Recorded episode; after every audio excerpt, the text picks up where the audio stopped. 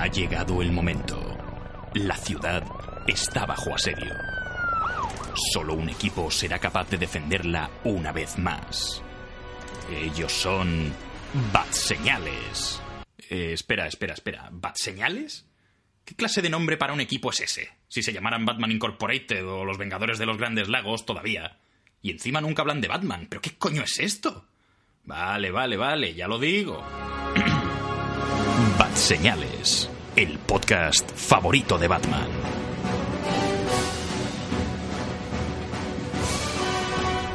Hola y muy buenas a todos, queridos Batsemaníacos, y bienvenidos a Batseñales. Esto es el podcast favorito de Batman. Estáis escuchando a Imanol de Frutos y me acompaña otra semana más Raúl Bauzá, que lo tengo aquí por la otra línea. Buenas, ¿qué tal? Como ya os habéis podido imaginar, vamos a hablar de monos. Concretamente de uno solo, pero por su tamaño, su fuerza y su carisma equivale a unos 50 monos, más o menos. Más, sí. 50, sí, sí, una Sí, está bien. Bueno, depende de la versión que elijas. O sea, si coges el de Peter Jackson, igual son menos monos porque es más pequeño. Pero bueno. O son 50 Eh, monos o es un, un hombre disfrazado. Depende. Exacto, sí, también tienes eso.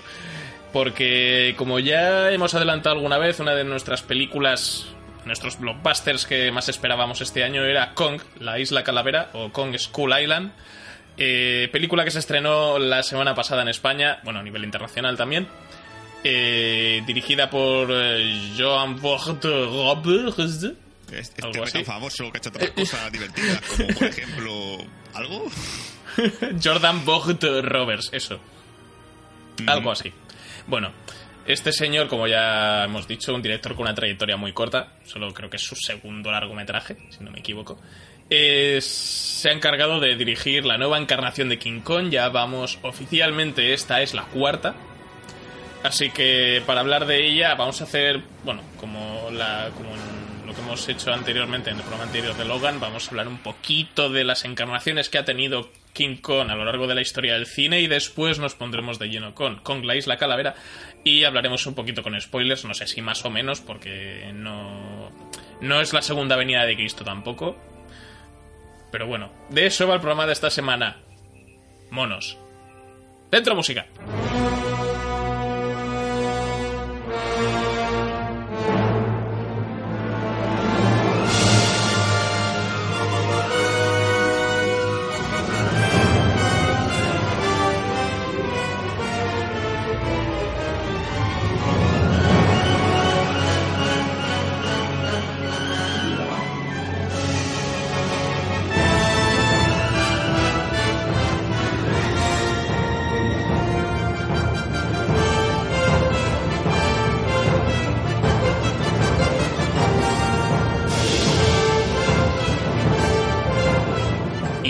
Y empezamos este programa, digamos, especial sobre King Kong, pero sobre todo especial sobre Kong, la isla calavera. Me parece que Sul quiere deciros algo a la audiencia.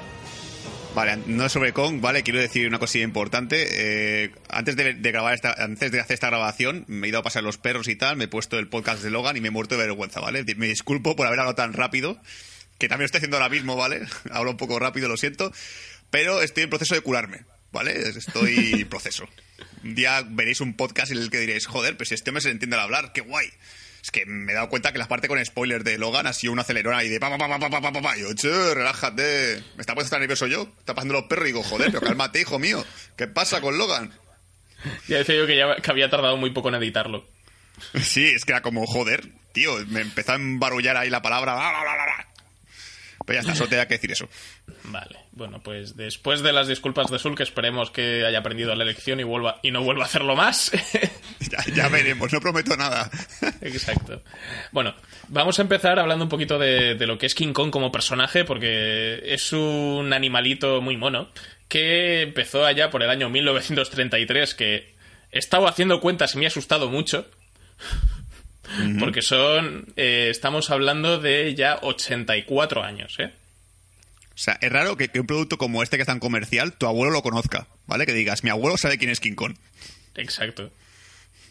Y. O sea, es- me parece un acontecimiento bastante importante y es dentro de, de lo, lo que es el imaginario, de lo que es el cine de aventuras y tal. Yo creo que Kong está muy presente. No sé, no sé qué te parece a ti. Hombre, yo creo que es un- uno de los primeros que hubo. O sea, aparte de la literatura y tal, tipo personajes como Sherlock Holmes y todo el rollo, creo que King Kong fue, es algo que eso, tu abuelo lo conoce. Posiblemente tu bisabuelo también conocía a King Kong. Y en la época de Franco, mientras estaban en la guerra civil, hablaban de King Kong. ¿Has visto la peli esa que guay? ¡Ah, me han pegado un tiro ya! Pero ¿has visto la peli del mono gigante? ¡Que mola! La recomendaban en el nodo, la película favorita de Franco. Sí. Esa película Ojalá. a mí me gusta mucho. A mí me, me gusta cuando viajan a la isla Calavera y aplasta al tiranosaurio. Abuelo, ¿por qué no nos cuentas un cuento tú que has tenido una vida tan intensa? No es verdad, y tú lo sabes. Pero sí he visto muchas películas. ¡Fascistas! Exacto, porque tú la, la peli la peli original no la, no la llegaste a ver, ¿no? Me parece. Yo creo que la he visto, pero, o sea, yo solo recuerdo de- de- del, mono, del mono sonriendo, ¿vale? No sé por qué tengo esa imagen en la cabeza del mono con, con una sonrisa súper rara, así como muy moviendo las cejas y sonriendo. A lo mejor no es de esta peli, que a lo mejor la siguiente la dijo de Kong. No estoy seguro. Pero yo tengo, ese, yo tengo ese plano en la cabeza, ¿vale? Y yo le juraría que la vi de pequeño. Pero creo que primer contacto con King Kong, la primera vez que yo vi a King Kong, de verdad, fue Sí. con lo- el capítulo de Los Simpson. El con de Homer el Kong. Sí, con el de King King, Homer, perdón. King Homer, Eso. King Homer. Gran capítulo, La lo he vuelto a ver otra vez. La isla de los monos. Mm, Creo que nos dirigimos a la isla de los monos. A capturar un mono gigante. Ojalá fuéramos a la isla de los pirulis. ¿La isla de los pirulis? ¿Y qué hay en esa isla? Monos, mm, pero no son tan grandes. No, es, eh, sí, ese capítulo además parodia de la, de la película del 33, como ya he comentado antes.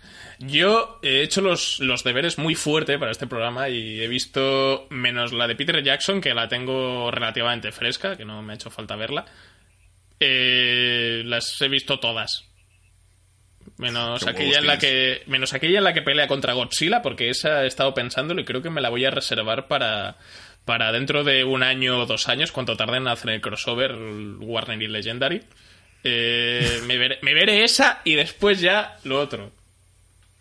Te digo una Porque cosa, la- yo he visto una escena en YouTube que no, no sé cómo, creo que era King Kong versus Godzilla Fight Scene o algo así, no sé, o Final Fight, no sé cómo era, que se ve como rompen una, una casa de japonesa de Lego, ¿vale? Y se nota que es de Lego porque se caen las piezas de golpe, esas, se, se, nota- se los cuadraditos de las piezas de Lego, como se van derrumbando poco a poco, y dices, madre mía, qué cutres que sois, hijos míos.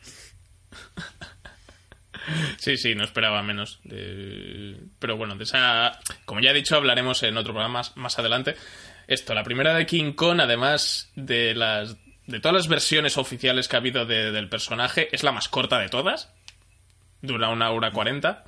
Eh, un- una película aparentemente muy cara para lo que para los estándares de la época dirigida por Marian C. Cooper y Ernest B. Shonsack eh, Marian C. Cooper, además, creo que es el- el creador de, de, la, de la criatura en sí.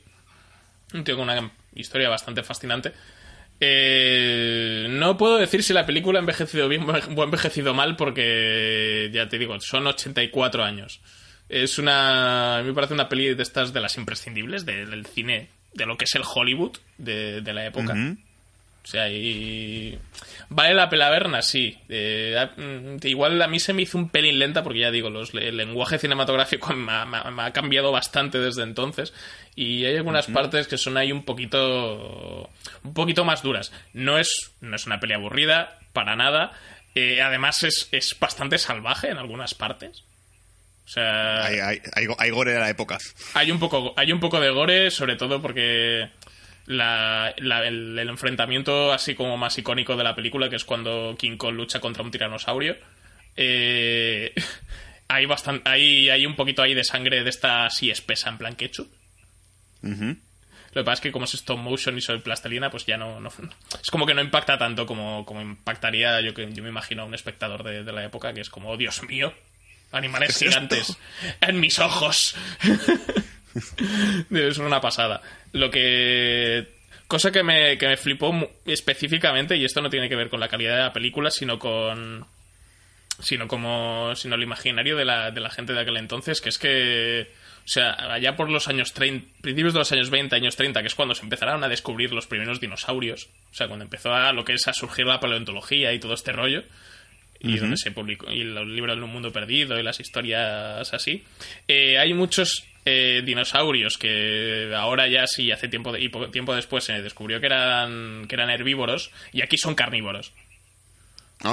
O sea, beso a un, un cuello largo, creo que era un Diplodocus, si no me equivoco. Sí, Diplodocus. Eh, eh, intentan comerse a personas y es como, no, tío.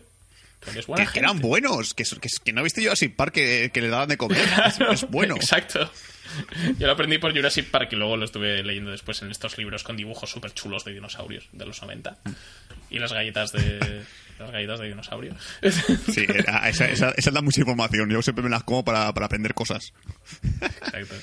Y entonces, y- y en general, pues eso, es un, es un King Kong bastante, bastante asesino. Y además hay- es muy curioso porque también algo que refleja muy bien la parodia de los Simpsons es que cuando lo trasladan a, a la ciudad, que yo tenía en mi mente como que, como que King Kong estaba media película en la ciudad y es mentira. O sea, está igual los últimos 10 minutos. Joder, a, a tope. Ah, que igual 10-15 minutos. Y, y se pasa un buen rato cuando se consigue escapar y todo este rollo que ya conoce todo el mundo. Esto no es ningún spoiler. Eh, Se pone ahí a buscar entre los, entre los edificios y tal a su querida, a su querida novia, que es Andarrow, con el personaje de Andarrow. Eh, va buscando mujeres que encuentra por ahí, las coge y dice, ah, esta no es, y la manda a tomar por culo. Jo, qué guay. Eso me acuerdo. Yo se lo he visto, tío. Me cago en la puta. Yo Pues- eso sí lo he visto. Pues esto es lo que pasa en la peli del 33, que me pareció un puto. Me parece un puto disparate, pero me gusta. O sea, Sí, sí, sí. Es, es- es- muy animalesco. Es- yo creo que es algo que funciona muy bien porque uno de los problemas que suele tener a veces el personaje de King Kong es que se olvidan que es un animal, que es un gorila y tiene como una inteligencia a veces bastante extraña, que es algo que pasa en la película. Voy a pegar un salto en el tiempo ahora porque King Kong, lo único que puedo decir es que es un clásico del cine y que si os gusta el cine, pues lo vedla. Es una peli que está guay. Mm, y creo que. mm, no sé, es, es medianamente disfrutable dentro de lo que cabe. Y los niños la pueden ver también, me parece a mí. O sea, no es. Niños un poco hipsters. Un barquito lleno de pastelitos, caramelos y un bombón. Más adelante, en el año 76, eh, se hizo un remake. Un remake además súper actualizado, muy bestia. No remake en plan Peter Jackson, una cosa totalmente distinta. Y, el- y cambia bastante, sobre todo en cuanto a lo que es el, el personaje de King Kong, porque tiene una. en lo que es la relación con, con el personaje de. de la chica, que aquí no se llama Andarro, se llama Tuan. O sea, es una cosa. es un nombre un poco raro. Interpretado por Jessica Lange, por la popular Jessica Lange, que ahora eh, está todo el mundo dando palmas con ella por lo que hace en American Horror Story, que también es muy merecido. Y también nominada o ganadora del Oscar, ahora no me acuerdo. Nominada, creo. Ha ganado dos Oscars, la hija puta. ¿Ah? Sí, sí, mira. Sí, ganó a mejor, sí, mejor actriz secundaria en Tutsi, ya me sonaba a mí. En el 83. Pues, bueno, curiosamente, pues eso. Jessica Lange en la película, además sale como Introducing Jessica Lange, o sea que en aquella época no era nadie. Bastante curiosamente. Y aquí hay escenas muy jodidas de ella con el mono. La tía eh, de, de cachonda perdida. Que son bastante dantescas, Eh, porque... Es que no sé por. Yo, yo creo que debió ser. Vamos, venga, vamos a hacer el remake de, King Kong. Muy bien, venga, muy guay. Eh, venga. ¿Qué hacemos para que sea diferente? Bueno, nada de dinosaurios, vale, dinosaurios nada. ¿Para qué? ¿Para qué? Si eso es divertido, pero a la gente le va a gustar. Oye, eh, King Kong, la película antigua de que si, si que intentase ligar a la rubia, ¿no es como muy sexual todo? Y si lo potenciamos un poco. Sí, sí, sí. Oye, qué buena idea. Ver cómo animal se intenta follar a una humana. ¿A quién no le va a gustar Sí. esa mierda? Sí, sí, no, es que ellos estaban vi- igual estaban viendo la del 33 para coger ideas, porque hay muchos puntos en común de la del 33 con el 76 en cuanto a la estructura es muy parecida. Y dice, y estarían pensando, hostia, este el Kong se la quiere follar, ¿eh? Sí. pero creo que no es lo bastante explícito. Pues hagámoslo explícito. Y Es que la gente no lo va a pillar. Exacto, la gente del 76, que entre que va apuesta de, de coca y de heroína y de crack, pues no se entera de nada. Eh, y decidieron hacerlo más obvio. Entonces hay una escena en concreto donde Jessica Lange, eh, que está a solas con el mono, se mancha de barro y tal, y él la mete en una cascada para limpiarla y después le da un soplido. Y cuando le está soplando para que se seque, ella está como cachonda y disfrutando mucho y es como, ¿qué es esto?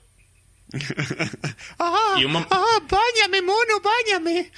Aparte de que el personaje de ella está muy mal escrito, ya lo puedo decir desde aquí, y peor interpretado por la pobre Jessica Lange, porque no sé si es que el director, que es John Gillermin aquí, no sabía qué estaba haciendo, cómo indicarla bien, o ella le costó... Yo creo que es que ella es muy buena actriz, pero creo que está mal dirigida, está mal, o sea, no está bien. Y un momento en el que empieza, está mm, hablando con el mono sobre, sobre signos del zodiaco y qué signo, de, so- del, de- qué signo del zodiaco podría ser él. Dices, ¿qué es esto que estoy viendo aquí? ¿Qué- es de, ver- de verdad? Eh, O sea, ¿cómo, cómo se justifica eso en un diálogo? Es como, ¿y tú qué, qué, qué símbolo eres? Uh, uh, uh, uh, uh. Uy, tú tienes pinta de ser un poco escorpio, hijo de puta. No él, no, él no le contesta porque es un mono, no sabe de lo que está hablando. Entonces, eh, ella... eh, o sea, es como vamos, eh, es como si vas a comer, cómeme ya, pero después cambia de opinión porque como que se asusta y le dice, no, podemos ser amigos. Y entonces intenta hacer, sacarle conversación, pero no puede sacarle conversación a King Kong. Es un mono, no habla, no sea, sé. Simplemente es un diálogo que no tiene ningún puto sentido, ¿vale? La película dura dos horas y cuarto. He aguantado hora cuarenta. Joder. Porque además de que la estructura es eso, prácticamente igual, lo único que cambia con, con, la, con el clásico del 33, en, el 30, en la edición del 33 es un director de cine que se va a a querer ir a rodar una película a una isla tropical alejada de la mano de Dios, prácticamente inexplorada. Coge la actriz y se van allí con el barco y el y tal, la cosa se va de las manos, está el mono, tal, vale, guay. Eh, y en la del 76 es una especie de barco petrolífero que se va a una isla cerca de, que está en el Océano Índico, que sospechan que está deshabitada, a sacar petróleo. Y la tía esta dices, ¿qué hace el personaje de Jessica Lange en un barco petrolero? Pues eh, hay un. El barco. Y ella iba en un barco aparte que había naufragado y que se supone que se, iba a ir a- se iban a ir a Hong Kong a rodar una película. Y dices, ¿vale? Es todo como muy Puede. rebuscado, ¿no? Es como- Sí, es, son como una serie de casualidades un poco absurdas. Y luego tienes al personaje de, de Jeff Bridges, porque Jeff Bridges sale en esta película y es el protagonista. Pobrecito. Y, y es una especie de, de, de tío pirao que se cuela en el barco porque eh, ha escuchado historias y leyendas sobre cosas extrañas que han pasado en la isla a la que van. Y es como que van con, e- va con ellos a ver qué echan. Es una cosa muy rara. Es- es- y- em, no, no voy a decir nada. Y lo que has dicho, y lo que has dicho, que no salen dinosaurios y lo cual hace que pierda gran parte de la gracia. ¿En la isla aparece algún tipo de bicho o solamente sale con? Solo sale Kong y la tribu y ya está. No hay más. Joder. Buah, vaya puta mierda. Sí, y eso, y después cuando lo llegan a lo típico, lo vuelven a, a secuestrar a Kong, igual, se lo llevan en el barco, eh, lo exhiben, se escapa y en lugar de subirse al Empire State se sube a las Torres Gemelas. Uy, qué pena ahora, ¿eh? Eso ahora mismo es traumático. y lo derriban los helicópteros. Sí, ya está, o sea, no. Es... Os podéis saltar esta peli, ¿vale? O sea, no os vais a perder nada. Igual solo con buscad en internet la escena de, de la cascada y del soplido, porque es bastante dantesca.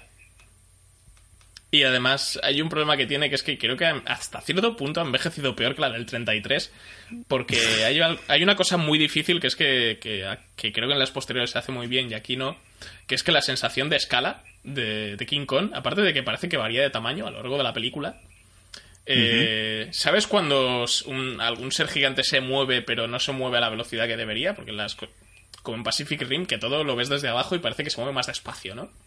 Sí, sí, exacto. Se mueve más despacio por bueno, la gravedad, resistencia al aire y toda esta mierda. Pues este, Kong- este King Kong no. O sea, es algo que no se tiene en cuenta. Es un señor con un traje caminando normal. Grabado desde abajo. Y no tiene gracia. Como, hola, hola, mono. ¿Qué pasa, mono? básicamente. Y poco más. Bueno, no, no tengo mucho más que añadir sobre la del 76. es- no, no os perdéis nada. Hay una segunda parte con Linda Hamilton. Con una Ya, mona es- y, y- y un bebé monito también. Es que es segunda parte No de todo, ¿eh? De, de la Conde antigua también estaba el hijo de Conde. Esta también película También. segunda parte. Cosa más rara, tío. ¿Quién es el susodicho Homer? Un simio prehistórico que mide 15 metros. O un truco publicitario de la agencia de viajes Islas Monos. Nos da igual. Bajaremos a tierra. Luego ya la última que tenemos es la de la de Peter Jackson del año 2005, que dura tres horas. Ese es el punto importante. Porque me la quería revisar, de verdad. Tengo mucha ganas de volver a revisármela porque, como ya veis más adelante, a mí la de Kong no me ha gustado del todo. Tenía ganas de revisarme la de Peter Jackson para comparar un poco, a ver cómo era, si estaba tan bien, tan mal, pero no me he dado tiempo y me da rea porque de repente recuerdo cosas de la película que me gustaron un montón. O sea, no recuerdo lo malo de la peli. Lo malo de la película no me acuerdo. Lo tengo olvidado. Yo solo recuerdo a la, la escena de las lianas con el dinosaurio, que me gustó un montón. Que era como muy... Uy, se la come, uy, que se la come, uy, se la come. Y luego me recuerdo también cómo a, a Andy Serkis se le, le comió un gusano a la cara. Ah, ya. Solo tengo esos, solo tengo esos recuerdos de la peli, no recuerdo nada más. Yo, yo, Y- recuerdo, yo es que recuerdo bastantes cosas y una de ellas es que sobraban personajes. Sí, en general. Había muchos, ¿no? Sí, o sea, bueno, sí, eso derivaba en subtramas que me importan tres cojones. Como el... la- bueno, dice, la subtrama romántica del personaje de Adrien Brody con Naomi Watts tiene que estar, ¿vale? No pasa nada, lo cojo.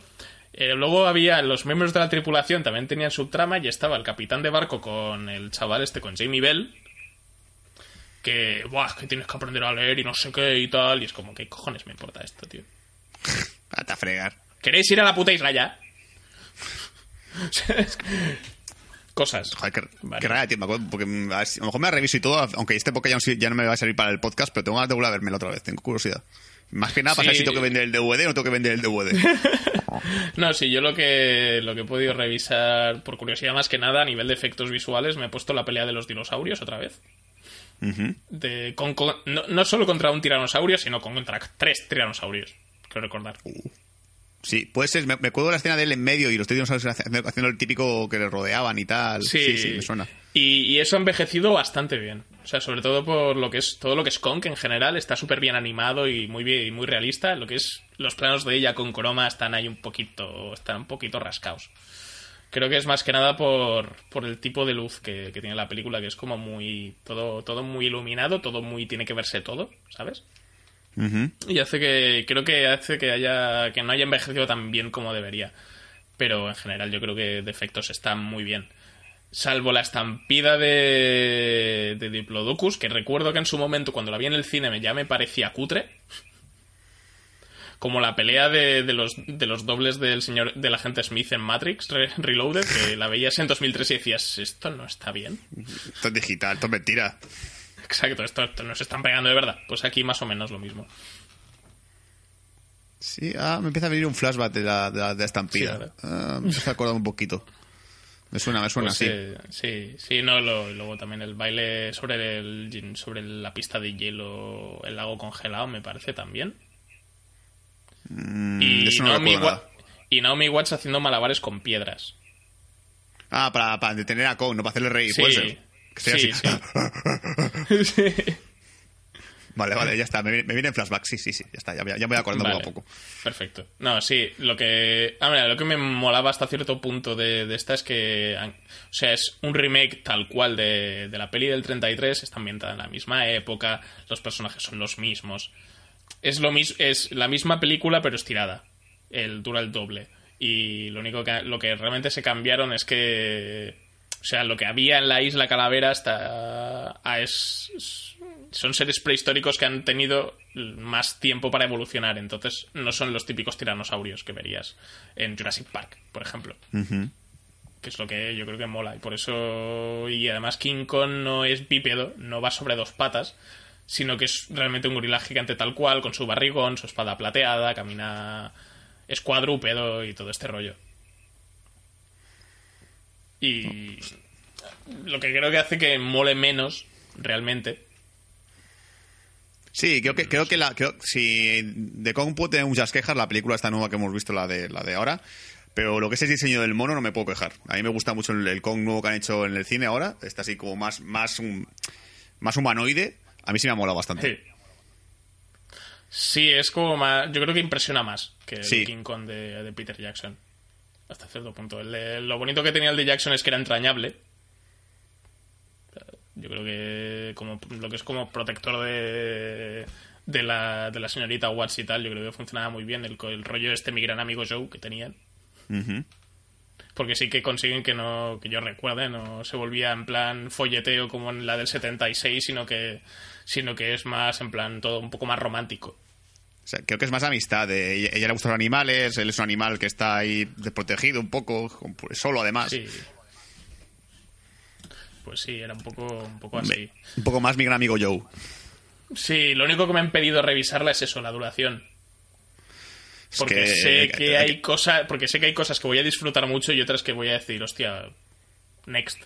Ya, acaba ya, por Dios.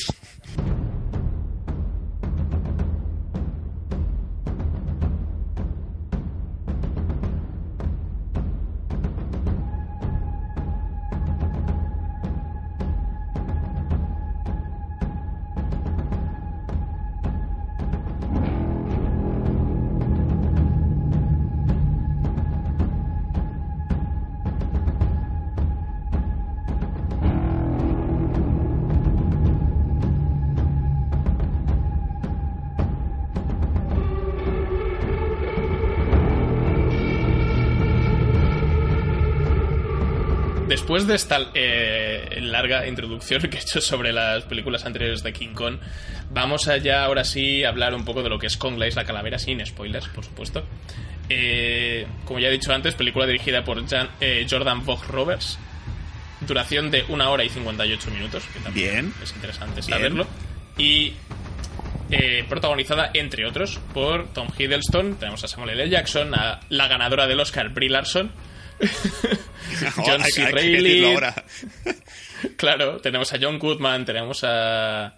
Y gente. Y tenemos a Toby Kibble, Toby el puto sin- pesado de Toby Kibble. sin, sin dar asco, ¿eh? Que está, que está bien, que está muy bien, está correcto, no molesta. Eso sí, sí, sí, él está bien. Que por cierto, lo, me he enterado después, lo estoy viendo aquí en la ficha de IMDb. No solo interpreta a uno de los militares de la película, sino que también es el que hace la captura de movimiento de Kong. Sí, correcto, eso también lo sabía, eso ya lo sabía yo. Sí, no es verdad. Tú te, te- has hecho los deberes también. Sí. Por eso. Bueno, lo primero con la Isla Calavera, Sul, si me quieres explicar un poquito de qué va, porque esta no es un remake al uso de las películas de King Kong, es un poquito Sí. diferente. Para empezar, la época no es la misma, ya no son los 30, sino los 70, así que ya de por sí hay un cambio evolutivo bastante bestia. ¿Vale? Bueno, vale. El contexto. Eh, guerra de Vietnam. Estados Unidos está un poco más cabreado porque ha perdido la guerra de Vietnam. O bueno, ellos dicen que la han abandonado más que perderla. Tenemos el personaje de Bill, eh, Bill Randa, que es John Goodman, que está convencido de que en la isla hay, ha encontrado una isla en el Pacífico, bueno, esto nuevo que hay ahora de los satélites y todo el tema, por el tema de la Guerra Fría y todo el rollo. Y esta isla, pues dice que él a lo mejor puede encontrar algún tipo de material, algún tipo de, recurso que nos pueda servir para ganar futuras guerras, o incluso nos puede ayudar para, para que los rusos no descubran la isla antes que ellos y puedan coger lo que hay dentro de esa isla. Al Bill Randa este lo tienen como un poco el típico loco que cree que va, a, que, que va a encontrar monstruos y cosas por el estilo, pero bueno, le hacen caso al final, el senador de Estados Unidos, y le dice, vale, ve, ve a la isla, te, lleva, te vas a llevar una fotógrafa, que sería el personaje de Bill Lanson, te vas a llevar también un explorador, que esta persona, bueno, no se lo dice el senador, porque esto lo piensa el personaje de Bill Randa. me, voy a, me voy a llevar también, eh, sí, mejor decir, le van a- te vas a llevar, me voy a llevar eh, también un explorador, una persona que sepa un poco situarse en la zona, que es el personaje de Tom Hiddleston, y también me llevaré a parte del ejército de Estados Unidos, ¿vale? Para gente después de que ha pasado la guerra de Vietnam y que van allí pues para protección, por si hay que acabar con alguna amenaza y sobre todo para recoger a la gente que se, que se queda en la isla. Bueno, van allá a la isla, evidentemente, llevan helicópteros, llevan armas, miran de tirar un par de misiles para ver si, para, según ellos, para detectar cómo está la tierra, el, territorio de la isla, y aparece Kong y dice, "Ch, ¿qué pasa aquí? Cago en la puta. Y básicamente Kong empieza a dar palizas a todo el mundo y uno de los militares, que Samuel. Jackson, se obsesiona con matar a Kong. Hay que matar a Kong, que matar a Kong y tal. Mientras que otra parte de los, supervivientes del ataque con el primero de los helicópteros encuentran una especie como de civiliza- civilización allí que consideran a Kong como un dios y una persona que protege la isla de una amenaza aún mayor. No diré qué amenaza es para que quede un poco de sorpresa. Y allí también conocen un personaje que fue una persona que, que, eh, que se ve al principio de la película, que él acabó en la isla ya en el año 33, en la guerra contra los chinos. ¿Contra los, contra los chinos era? ¿Japoneses? La Segunda Guerra Mundial. Eh, Segunda Guerra Mundial, claro. Sí. Eh, y que, bueno, básicamente este hombre pues nun- se quedó en la isla atrapado con los indígenas y él también quiere salir y les ayuda un poco a, a decir cómo está un poco la isla, se les cuenta un poco cómo va el rollo de la isla Calavera y lo que pasa allí. Y de eso va la peli, de intentar salir de la isla antes de que o Kong o otra cosa peor que haya por allí les mate. Es un. Vamos a. Vamos a explorar. Vamos a mapear. ¿Te gusta? Eh, Me encanta mapear. Vamos, Vamos a mapear la isla, a ver qué hay y hacer un para poder hacer un mapita y todo este rollo, pero resulta que no, que es todo mentira. O sea, es es un poquito esto. Además, otra cosa que hay que comentar que pero que mm, yo creo que no se puede considerar spoilers porque es algo que se lleva diciendo desde hace un par de años, que es que que es que la idea de esta película también sirve no solo para volver a presentar al personaje de King Kong, sino para ir sentando las bases sobre una película con un crossover con Godzilla. Como ya he comentado un poquito al principio. Entonces, por eso hay cosas. Hay puntos que tienen en común con, con la del 2000, con la Godzilla del 2014 de, de Gareth Evans. Que una de ellas es Monarch. Sí. La empresa, o sea, la corporación Monarch, que es el personaje de John Goodman, trabaja para ellos y se dedican básicamente a investigar lo que son. eh, lo- ¿Cómo los llaman? No, organismo.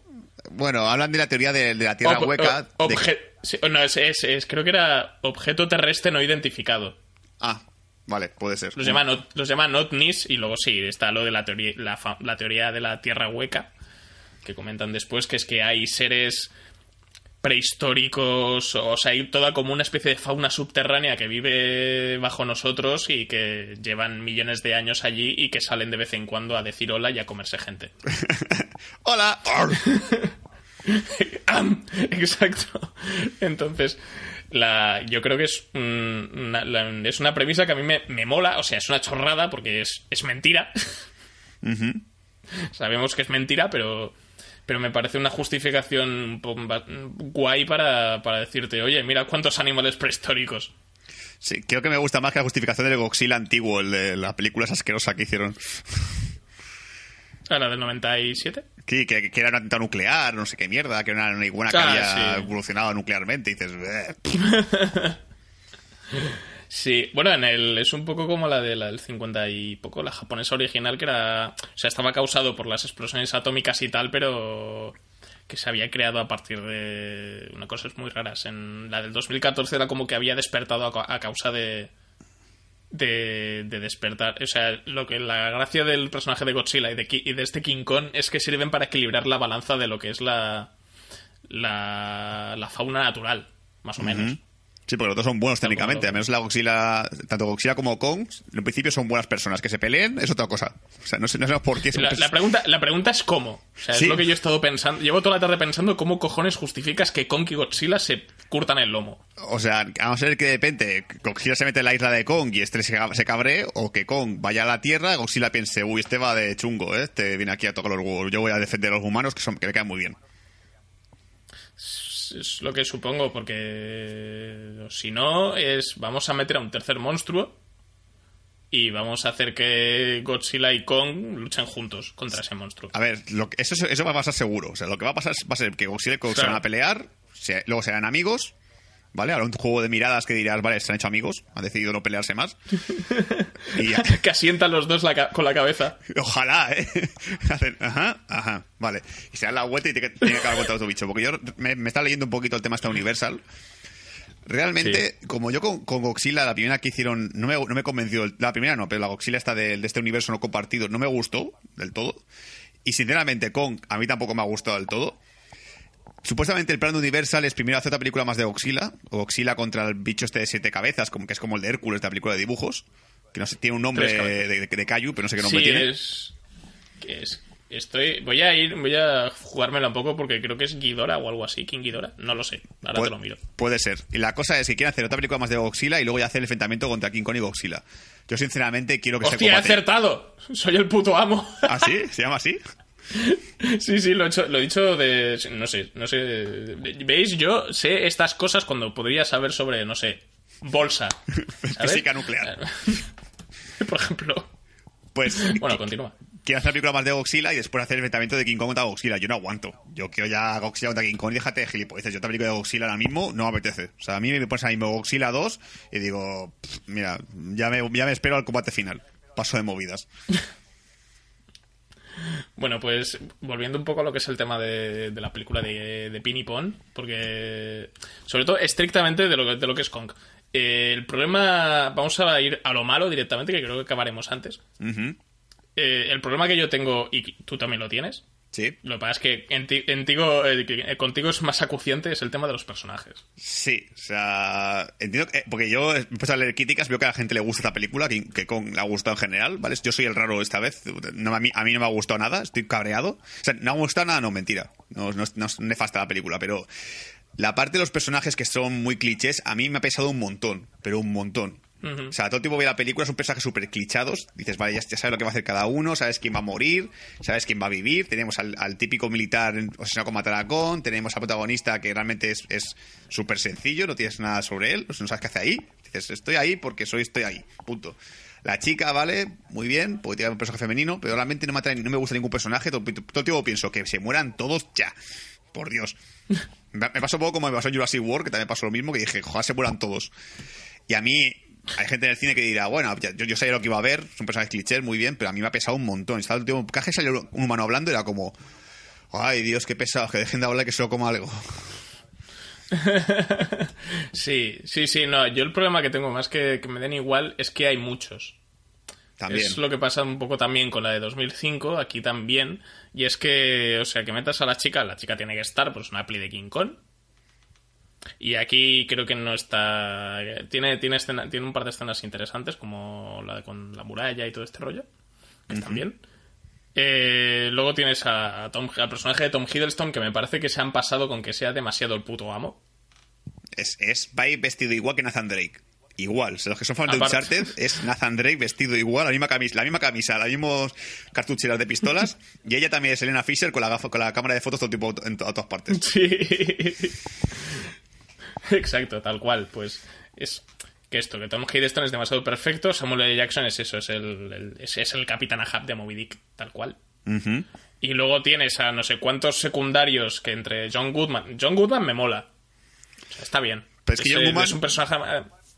¿Qué pasa? Yo, yo estaba viendo la película y digo, va a llegar el momento en el cual John Goodman era lo típico de no estaba loco, ah, ja, ja, ja", y, y sabía que iba a ocurrir y efectivamente ocurre. Es el momento en el que dice, lo, lo dije, lo dije, la gente no me creía y es como, ay, esto ya lo he visto, joder, estoy cansado de esta mierda.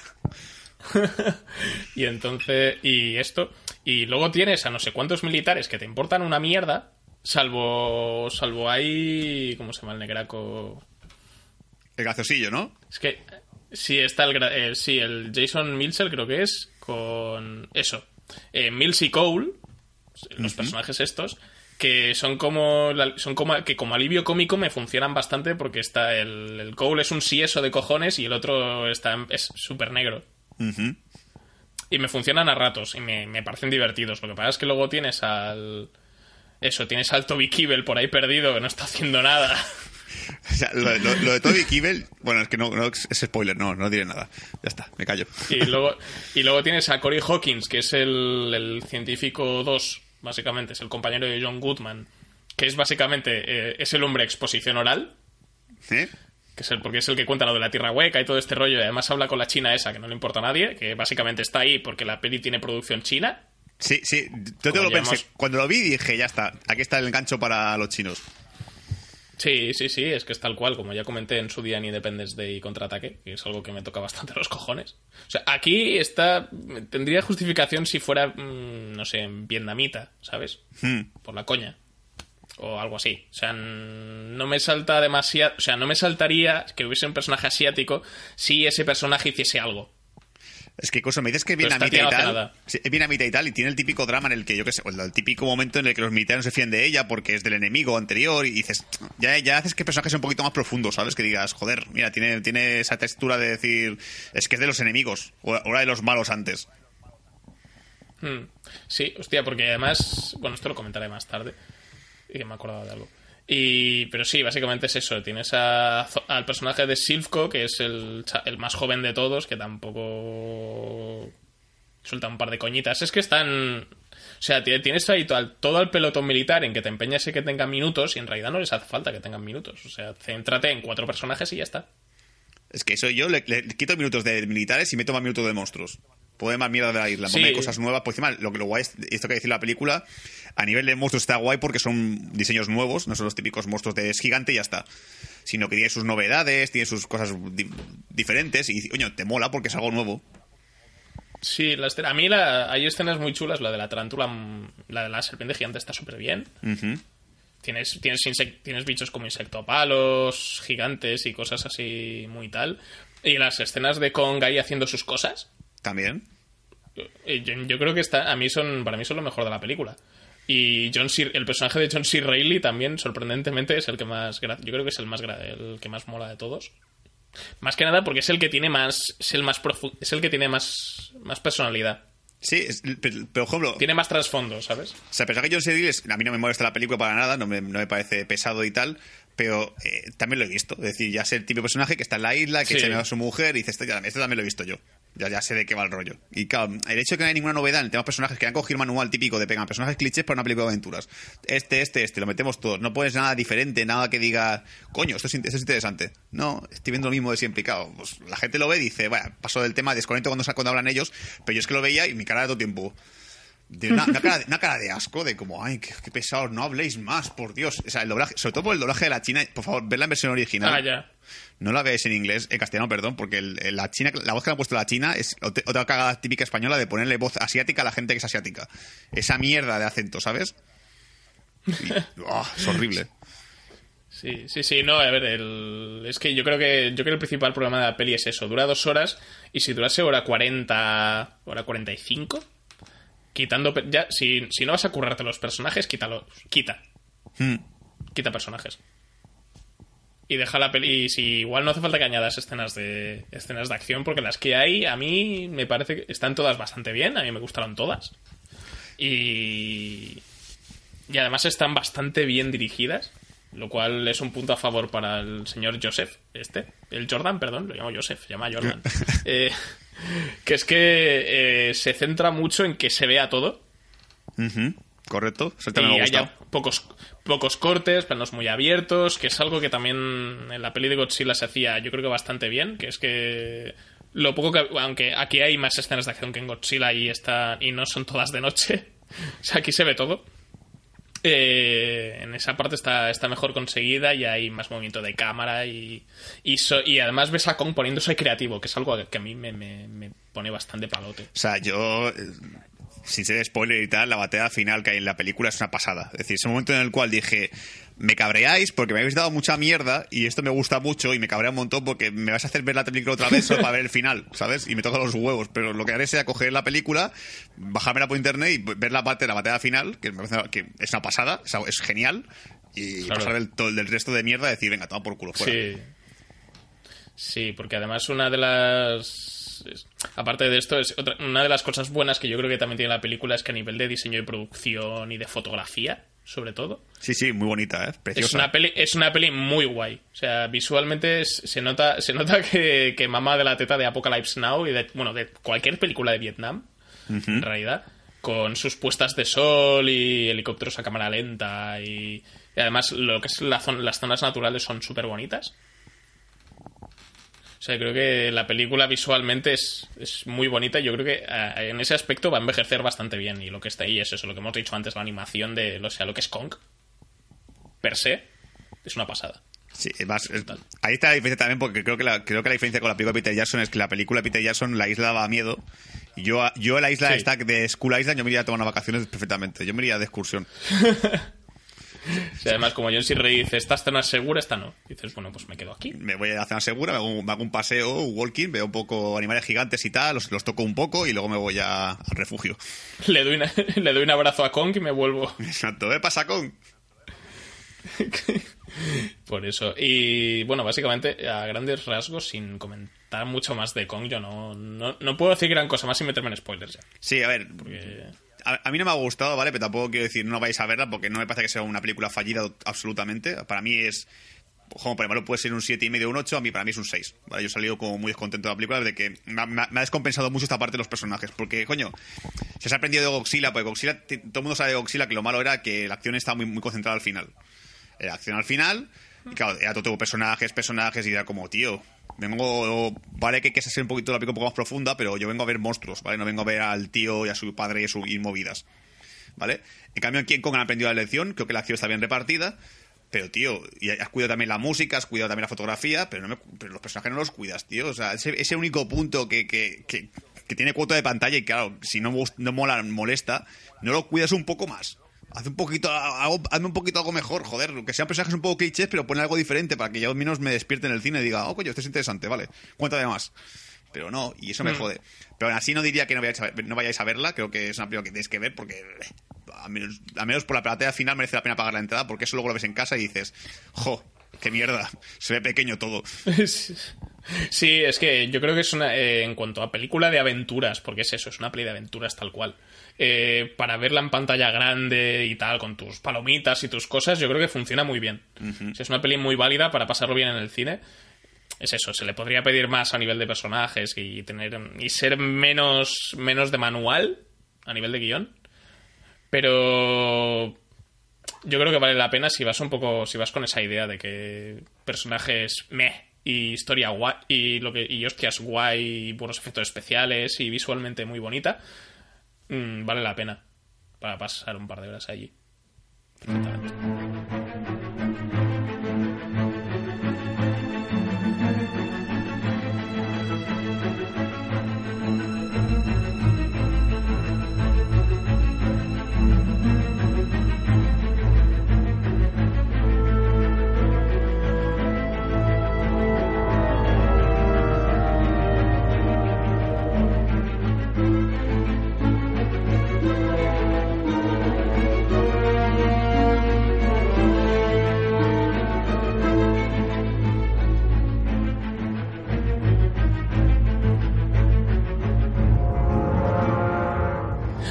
vamos a meternos brevemente en este último, en nuestra última parte del programa. Vamos a hablar de cosas un poquito concretas de la película, así a nivel de spoilers y tal.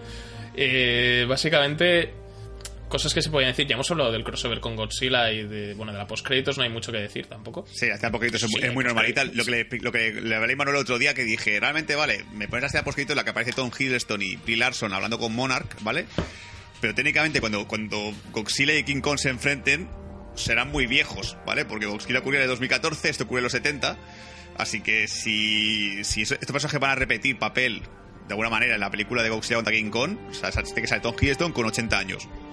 Ya ancianete, en plan, este hombre está ya cascado. Por lo que cual me, me da, por- me da que pensar que creo que Tom Hiddleston y Brie Larson van a aparecer en una foto en la película de Godzilla contra King Kong. Una foto de fondo. Seguro. Mira, estos, estos ayudaron a Monarch a descubrir movidas y ya está. Sí, porque es que yo lo que. Es que lo que estaba pensando también en este. Es que he, estado- he cogido el tren hoy y he tenido mucho tiempo para pensar. Eh, que. eh, hostia, claro, tú esta, esta película está ambientada en los 70, en el 71 o así, no me acuerdo exactamente. Y la de Godzilla es el 2014, o sea, es época actual tal cual. Lo que no sé es si la van a ambientar las, el crossover en el año 2018 o 19 o lo que sea, cuando se estrene la película, o, o van a hacer un año, o van a hacer una, una época anterior, o sea, posterior al 70 y anterior al 2014. Pues que sería como muy... Y, el ambiente, y, lo ambien- y lo sitúas en una isla perdida de estas de estas de este rollo, ¿sabes? Sí, porque si no sería incoherente que, que cuando Godzilla descubren a Godzilla sea como algo nuevo, algo diferente, en plan de ¿qué es eso? Pues que, que tampoco puede ser que el gobierno lo oculte porque el gobierno también está investigando a Godzilla. Así que tampoco tiene sentido que sea como muy... Ah, sí, bueno, pasó una cosa con Godzilla hace tiempo, pero vamos a, a- a hacer como que lo acabamos de ver por primera vez. No, no tiene sentido. Claro. Que no se puede. Algo- O sea, lo que pu- sí, es que lo que lo que puede pasar es que es, es eso, que el ambiente en yo que sé, además que puede eh, mola que ambiente es la, que el crossover en yo que sé en los 80 o en los 90, ¿sabes? Sí, sería guay, pero ya, ya, ya, ya con el tema guay. del tiempo lo has cagado por eso. A no ser que, sea- que la película vaya de, de- de que un documentalista se va a la isla, hace un documental sobre el combate, luego al final la película muere, ¿vale? Porque así no hay pruebas ni nada. Y la película solo va de él grabando el, el combate y es una hora y media de hostias, yo eso lo pago. Lo haría un montón, también en plan fan footage asqueroso, que la gente se cabree porque la cámara no para de moverse. Todo el tiempo, el, tío corre y se ve todo el tiempo imágenes borrosas de los peleando y yo como, no, joder. No, sí, pues no, es que no, no sé cómo, cómo se va a abarcar eh, esta película. Tengo curiosidad por eso, porque no sé cómo cojones lo van a hacer. Y eso, cosas concretas. Lo, lo que decíamos antes de, de Kong que sirve para equilibrar la balanza de la fauna. O sea, la, a mí el concepto de Kong como protector de la isla, a mí es lo que más me mola Sí, de la peli. Es que da, da- da ganas de ir a la isla y, y- ir a ver a Kong y decirle qué pasa y darle la mano o tocar un poquito la cabeza.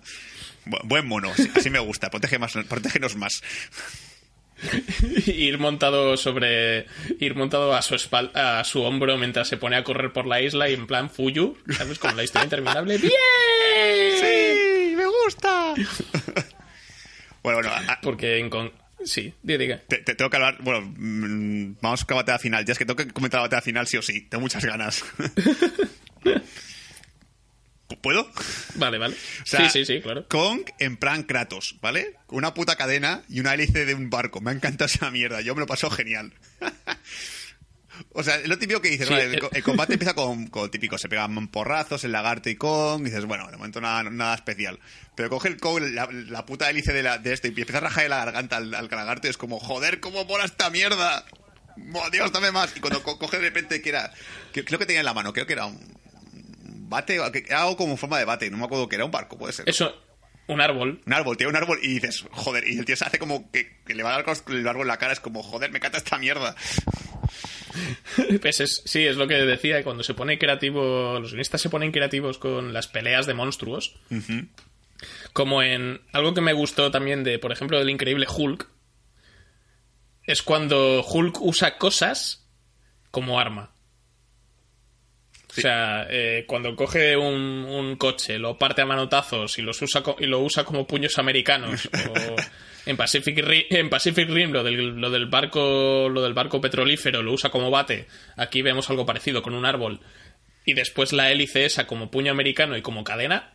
O sea, como arma, ro- como arma de largo alcance. O sea, esas cosas son las que me dan las- la alegría de vivir. O sea, porque es nuevo y dices, hostia, me gusta esta mierda, no, esto no lo he visto nunca, me está tratando algo diferente. Si ya, si es un combate solo man porrazos, yo me aburro. Si todo tipo es King Kong dando hostias, pues eso sí la molaba un montón cuando de repente escupía fuego delante de la garganta del, del, mopa Sí. o como se llama el capullo este. Eh, El, besi- el besito ese que le da. Es que eso es brutal. Y aquí King Kong, yo, estaba en plan de, uy, ¿esto cómo lo van a superar? Porque Kong no puede lanzar rayos por la boca, a ver cómo coño lo hace. Claro, es que, eso es, que eso, es- esa es otra. ¿Cómo cojones piensa? cómo- ¿En qué momento se te ocurre que Kong pueda derrotar a, a Godzilla si Godzilla escupe fuego por la boca? Es que va a ser muy complicado. O sea que Godzilla sea muy rápido, que Godzilla Kong sea muy rápido y pueda esquivarlo, no sé cómo coño lo va a hacer. Que, que Godzilla vaya a pegar el, el- el escupitajo de, de fuego y le pegue un piezo en la garganta y se lo corte. Morir un montón. Pero sí, básicamente es esto. Y una escena, creo que mi escena favorita de la peli es lo, con lo del pulpo. Ah, sí. Creo que sí, porque es el, o sea, el combate final es una pasada y cuando se cargan los helicópteros a manotazos también mola un montón. Pero cuando está ahí con haciendo lo suyo, lavándose las heridas, aparte de que es, es bonito, o sea, es un momento tranquilo que me gusta. Después aparece el pulpo, empieza a liarse a hostias con él y se lo come. Dices, sí.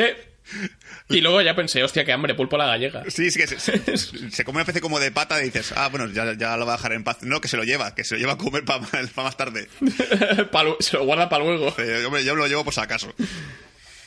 Sí, porque además, además en esa, en esa escena está el personaje de Toby Kebbell, del, que, del cual hemos mencionado brevemente, pero creo que vale la pena comentar que sobra totalmente la historia. Es que- Y además, cuando le suelta el rollo a Samuel L. Jackson al principio de la película, y ya as- hasta Samuel L. Jackson se la suda.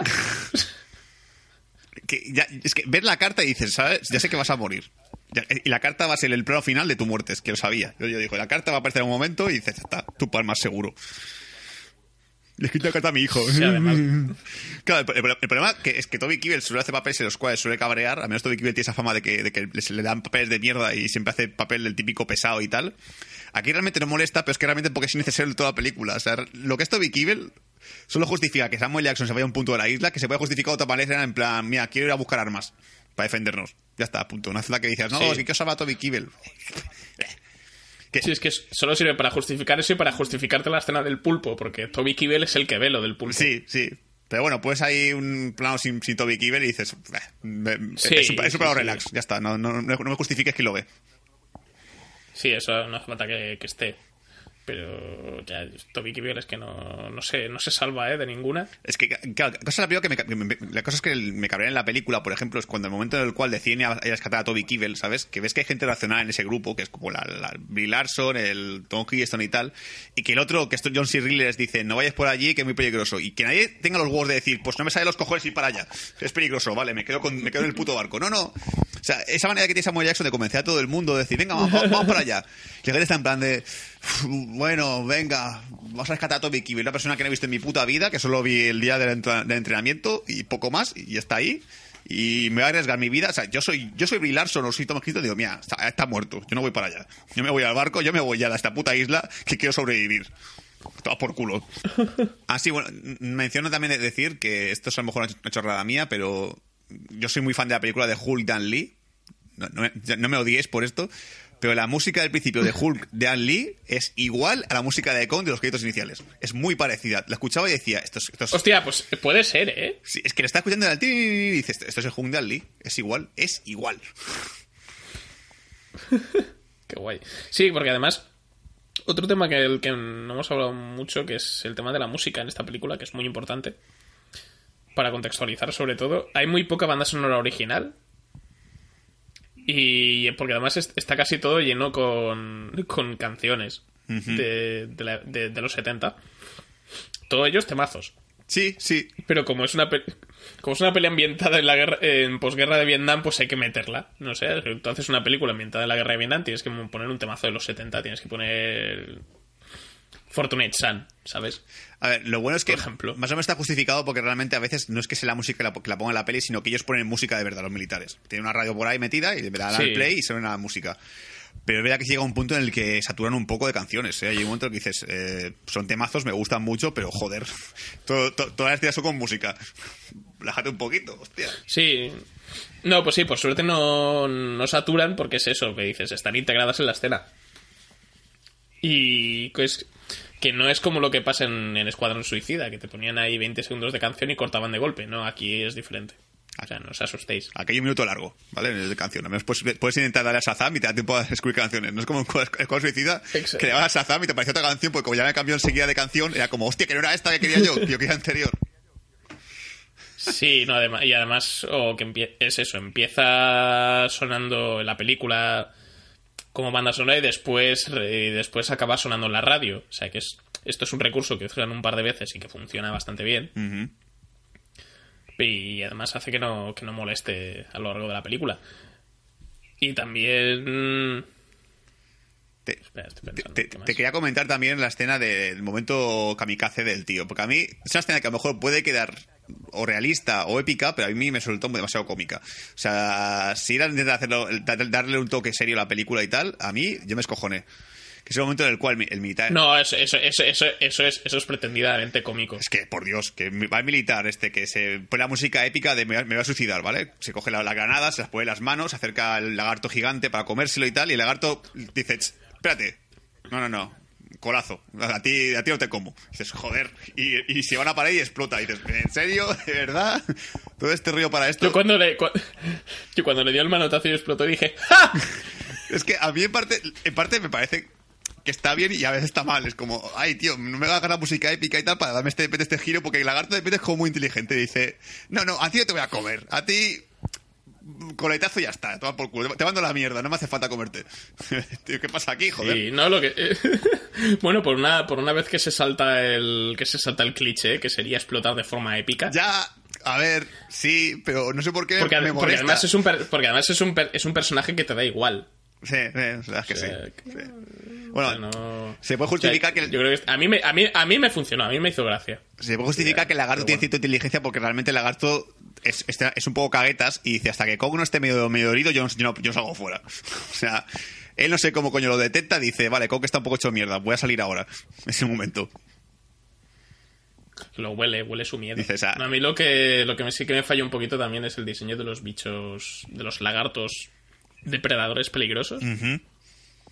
Son como un poco sosillos Es que eso de que, se- es que eso de que sean bípedos, a mí lo de, lo de que sean bípedos y, se- y se lasten así como muy en plan, no tengo piernas, sí. eh, no me gustó nada tampoco, no me convenció. Sí, no, además que dicen que el alfa es súper peligroso y no sé qué, y que no se puede despertar y todo este rollo, que dices, joder, cuando salga nos vamos a cagar por la pata abajo. Y no es tan diferente a los otros. O sea, solo es un poco más grande y, y poco más. Ya está. O sea, mínimo que, que, que este escupa algo o lo que sea, o tenga algo más peligroso que solamente es pegar mordiscos, joder. Ojalá escupiese ácido, tío. Sí, por ejemplo, que tiene sentido porque realmente es un lagarto, es que, que escupa ácido me parece bien, que sea como medio serpiente o lo que sea. Sí, yo tenía la teoría, Ok. tenía la teoría, no sé por qué, de que iba a salir el hijo de Godzilla, o un mini Godzilla, ¿sabes? Tenía como esa ilusión en mí, en mí, sabía que no podía ocurrir porque sería como gastar todas las cartas en, un- en- en una sola partida. Sí. Pero yo decía, hostia, que sea el hijo de Godzilla morir un montón, porque ya justificas un poco que Godzilla se cabre después. Un hermano suyo o lo que sea, un familiar tipo, un lagarto tipo Godzilla, pero que no sea Godzilla. Un primo. Un primo suyo, ¿sabes? Y ya ves a Godzilla con el puño en alza en la escena post créditos. En plan de, ah, hijo puta mono, has matado a mi primo.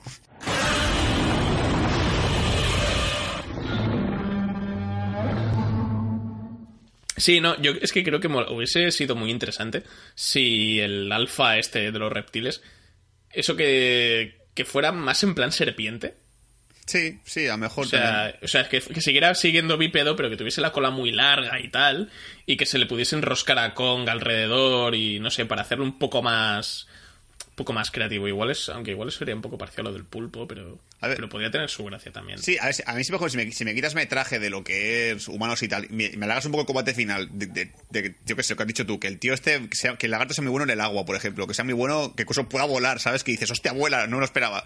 que es el típico hit. Eso también, sí, que al principio parezca bípedo normal y después de le salen alas o, o algo así. O eso, o escupe ácido, algo que digas, hostia, vale. mm, que es como un poco como Godzilla también, que tienes que el giro de que escupía fuego a la boca y no, y no- no te lo olías en ningún momento. Dices, hostia, que escupe fuego, no sabía.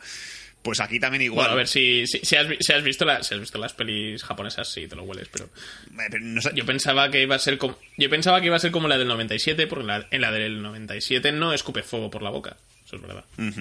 Claro, te esperas el típico giro que dices, vale, pues a lo mejor me quitas un poquito más de eso, de, de Samuel Jackson cabreado diciendo, tenemos que matar a Kong. Y dices, pero ¿por qué pesado? O sea, ¿por qué estás con Kong? Ha matado. Vale, es que, es que eso es algo que también me raya un montón el personaje de Samuel Jackson, ¿vale? Es como. mm, Quiero matar a Kong porque ha matado a mis, a mis soldados. Te voy a arriesgar vuestra vida también para matar a Kong. No es mejor, digo yo, tú como soldado que es un poco inteligente, volver al barco, decir, hay un mono gigante, hay que matarlo. Vale, llamamos al presidente. Presidente, hay un mono gigante que nos puede atacar en un futuro a la, a la humanidad. Envía a todo el ejército americano. Envías ahí 50.000 tanques, cin- 50.000 aviones y, y ya está, y lo haces. Pero no, no, este no, este es como plan. No, no, yo mato a Kong, yo solito, con armas de mierda, porque dices, ¿qué haces, qué haces con una, Con estas manitas, Sí, ¿Qué haces con una pistola de, de saco, una ametralladora para matar a Kong? Tú eres gilipollas. Luego hay gran- bombas nucleares, granadas y toda la movida que tú quieras. Pero ¿pero ¿qué, hace- qué hacen los soldados con, con, con ametralladoras? Es que soy yo y directamente la tiro al suelo. Es como, ¿para qué? Si va a ser como para como hacer cosquillas. Está la basura ya, toman por culo. O sea, me me hubiese molado Samuel Jackson con un cuchillo en la boca tirándose encima de Kong intentando apuñalarle la espalda, ¿sabes? Eso, eso me hubiese molado mucho más.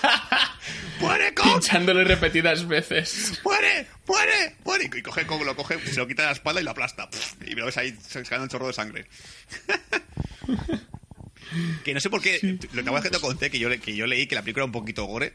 Que al final no es mentira, no es nada de gore. Creo que sí es verdad que hay una escena que, que a mí me parece un poquito bestia. Que creo que sí puede asustar a los niños de la sala. Que es la escena de la araña cuando le mete la pata en la boca. Hostia, sí, eso, eso está bien, ¿eh? Sí, sí, o sea, yo lo vi y dije, hostia, esto es fuerte. Eso sí que es fuertecillo. Lo demás no, lo demás es todo muy simple, muy. ¡Ay, explosiones! Uh, pero, pero lo que es esa parte, dice. Bueno, a, a ver, a ver, que tiene, a ver, tiene cosas, ¿eh? Porque abre, abre en canal a uno de los lagartos.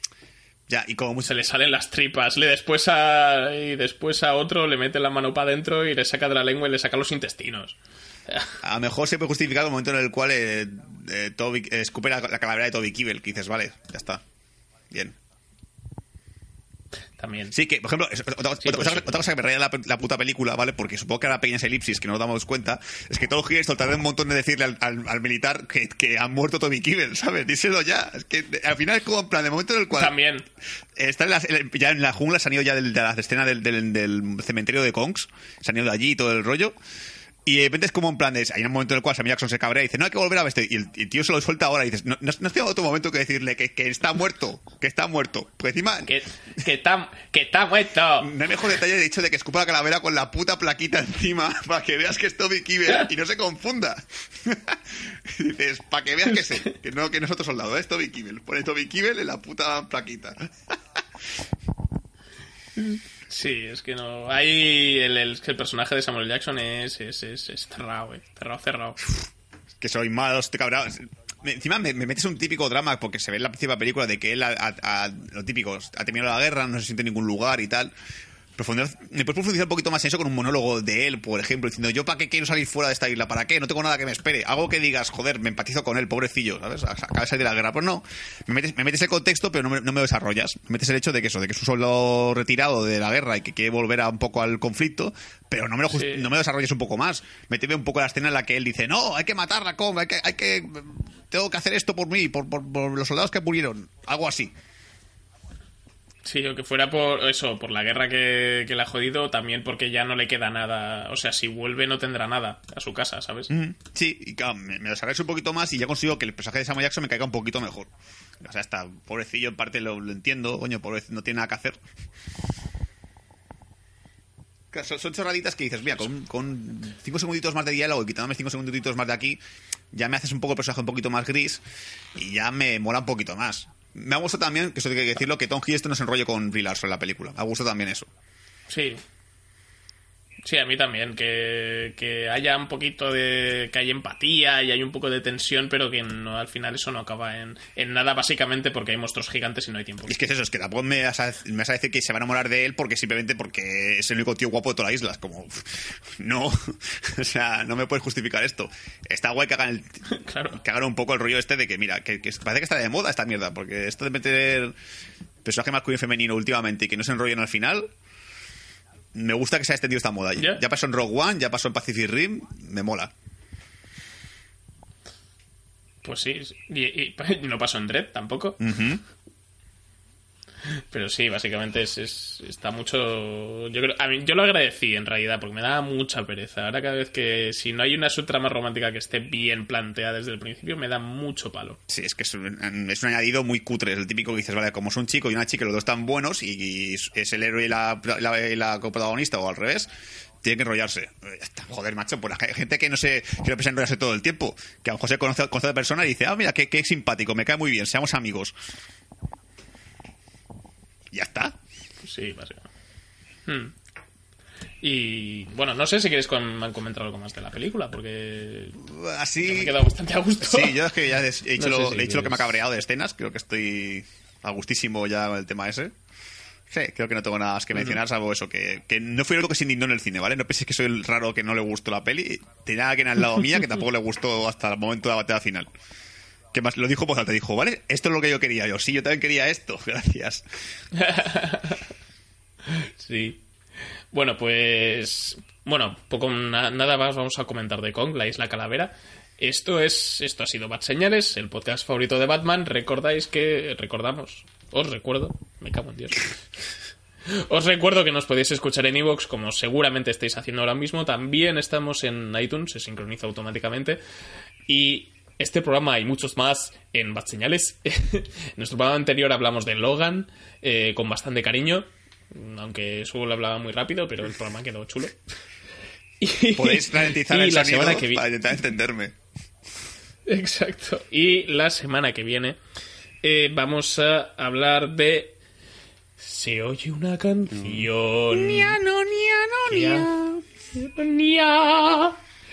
Tiemblan de emoción. Bestialismo. Es que estoy, estoy ahí de que o la odio o me va a gustar mucho. Estoy en ese punto. No, creo que va a ser extremos, ¿eh? Yo. Como, como me suele pasar últimamente con las películas que dicen no te encanta o la odias, ¿eh? Eh, voy a ser. Está bien, pasa el rato. Sí, sí, es de lo te encanta. Es, es eh, buah, genera muchas, muchas diatribas. O te encanta o la odias. Pues a mí me dio igual. ¿Sabes? Yo solo quiero que Gastón mole como en la película de dibujos, ya está, solo pido eso. Que sea el personaje guay de la película. Sí, yo lo, lo único que voy a, a no hacer, o voy a intentar no hacer, es verla doblada al castellano. ¿Ah? Así puedes. Y aunque no me sepa, aunque no me sepa las letras, que me da igual, porque las sé en castellano y tal, lo que pasa es que ya sé que eh, Michelle Jenner eh, no dobla las canciones, por lo tanto van a cambiar de actriz para cantar y me voy a rayar un huevo, Va a ser como la. como ya pasaba con los Muppets. Como ya pasaba con los. Muppets. También, y como ya pasaba con los Muppets, que y creo que en- y el tour de los Muppets también que no sé si en todos los actores cambian el doblador para cantar y tal pero ya sé en un par a mí eso ya yo ya no tengo seis años y ya no me cuela no, ya no puedo. Entonces en Bose como es como que tendrá más gracia. Además de los labiales se notan muchísimo más en, con actores reales que en dibujos. Entonces paso de, de complicarme la vida. A ver si puedo verla en Bose. Pero bueno, de eso, hablaremos de La Bella y la Bestia, la nueva película remake de, de Disney. Seguramente aprovecharemos para repasar la peli de dibujos de dibujos original, porque ya la vimos recientemente, así que la tenemos a huevo. Básicamente lo que haremos es compararlas muy fuertes todo el rato. Son iguales. Es la misma, es lo mismo más caro. Así que eso es lo que nos espera en el programa de la semana que viene. Eh, a partir de aquí, el mes de abril va a explotar, como Neo Tokio, porque cada semana tenemos una película pepino. Y ir preparando el ojete para el especial de Power Rangers, porque lo va a ver. Sí. Sí. Prometo ir a verlo, aunque, aunque la crítica diga que es una puta mierda, la veré solo por, por más señales. Básicamente, solo por bad señales y esta, y hay que ver esta y la del 96 también, ¿eh? Buah. Ah, Dios. Eh, eh, eh, verla, eh, te, te recomiendo verla borracho con Ya, colegas. ya lo voy a intentar. Sí. Bueno, pues esto. Programa de Bad Señales, la semana que viene La Bella y la Bestia. Esto ha sido con la Isla Calavera. Nos podéis buscar en Facebook para estar al tanto de noticias. Vamos subiendo trailers y demás. Y como siempre, un follow, un like y movidas de estas para nuestro programa de iVox, pues siempre nos llena de alegría. Y si tenéis algo que comentar o creéis que, que Kong debería ser más pequeño, porque si no da miedo. O si pensáis que debería haberse follado a Brie Larson, pues nos, podéis, nos lo podéis comentar en iVoox. Así que nos vemos la semana que viene, chicos. Adiós. Buen fin de semana. ¡Adiós!